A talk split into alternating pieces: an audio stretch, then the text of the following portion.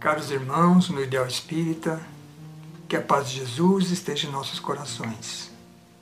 Eu sou Roberto Watanabe, presidente da Federação Espírita do Estado de São Paulo, a FESP. Com o propósito de refletirmos acerca dos ensinamentos de Jesus, estaremos iniciando uma série de preleções com base no Evangelho segundo o Espiritismo, editado em 1864 por Allan Kardec o codificador da doutrina espírita.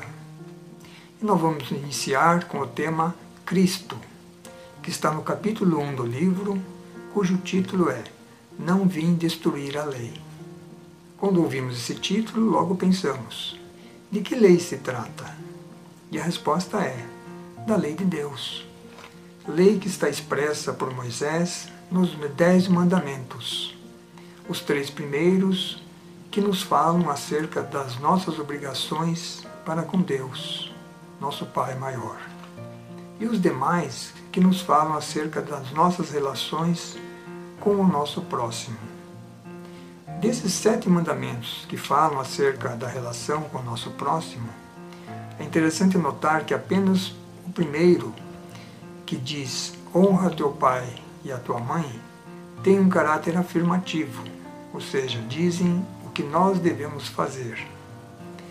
Os demais, eles têm um caráter restritivo, dizendo o que nós não devemos fazer.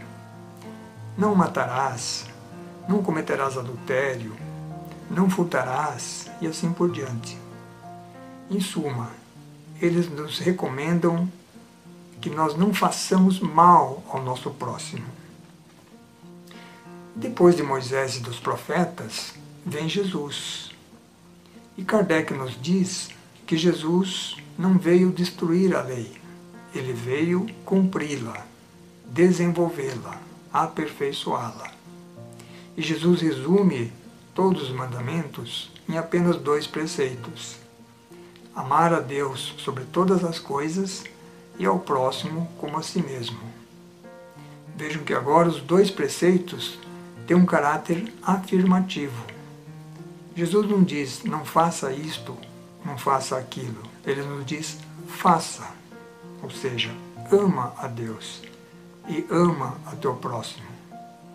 Em suma, ele nos recomenda para que façamos o bem ao nosso próximo. Jesus chega ao ponto de dizer que nós devemos, inclusive, amar aos nossos inimigos. Isso nos remete à questão 642 do Livro dos Espíritos, quando Kardec pergunta: Será suficiente não se fazer o mal para ser agradável a Deus e assegurar uma situação futura?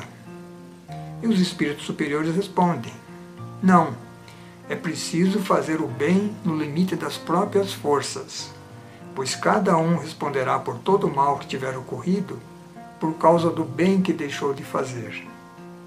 E na questão seguinte, a de número 643, Kardec pergunta: há pessoas que, por sua posição, não têm possibilidade de fazer o bem?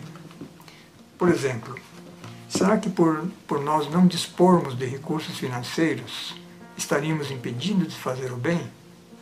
E a resposta é: não há ninguém que não possa fazer o bem.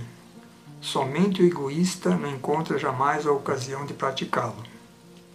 Então, essa é a recomendação básica do Evangelho fazer o bem sempre.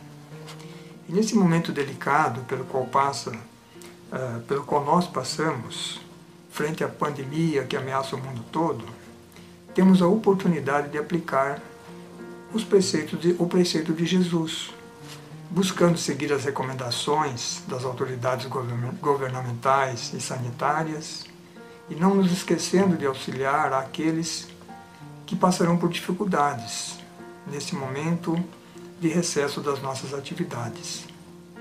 E nós queremos aproveitar também esse momento para reforçar o convite para a nossa tarefa de vibrações à distância.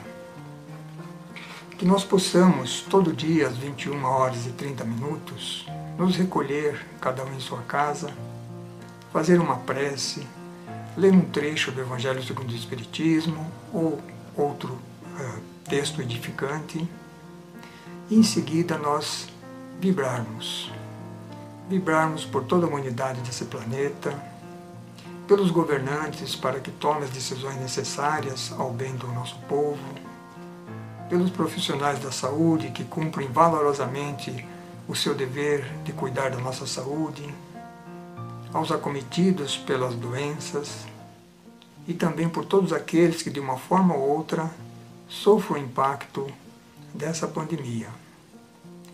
Por último, nós podemos também vibrar para que possamos superar o mais breve possível esse momento de crise.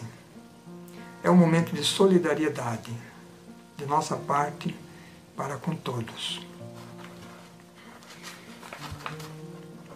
Aproveitemos também para buscar em Deus as forças para nos mantermos firmes e perseverantes durante todo esse processo pelo qual passamos. Concluindo a nossa preleção de hoje, eh, nós vamos lembrar também lá do texto, do capítulo 1, onde Kardec nos diz que Jesus afirma que a lei de Deus terá que ser cumprida em toda a sua extensão por todo o nosso planeta, em toda a sua pureza. Mas ele não disse tudo. E do que Jesus disse, muitas coisas não eram possíveis de ser compreendidas à sua época. Portanto, compete hoje à doutrina espírita esclarecer os pontos obscuros dos ensinamentos de Jesus. É isso que nós estaremos fazendo nas preleções seguintes, que serão dadas por nossos colegas aqui da FESP. Espero que apreciem. Muita paz a todos.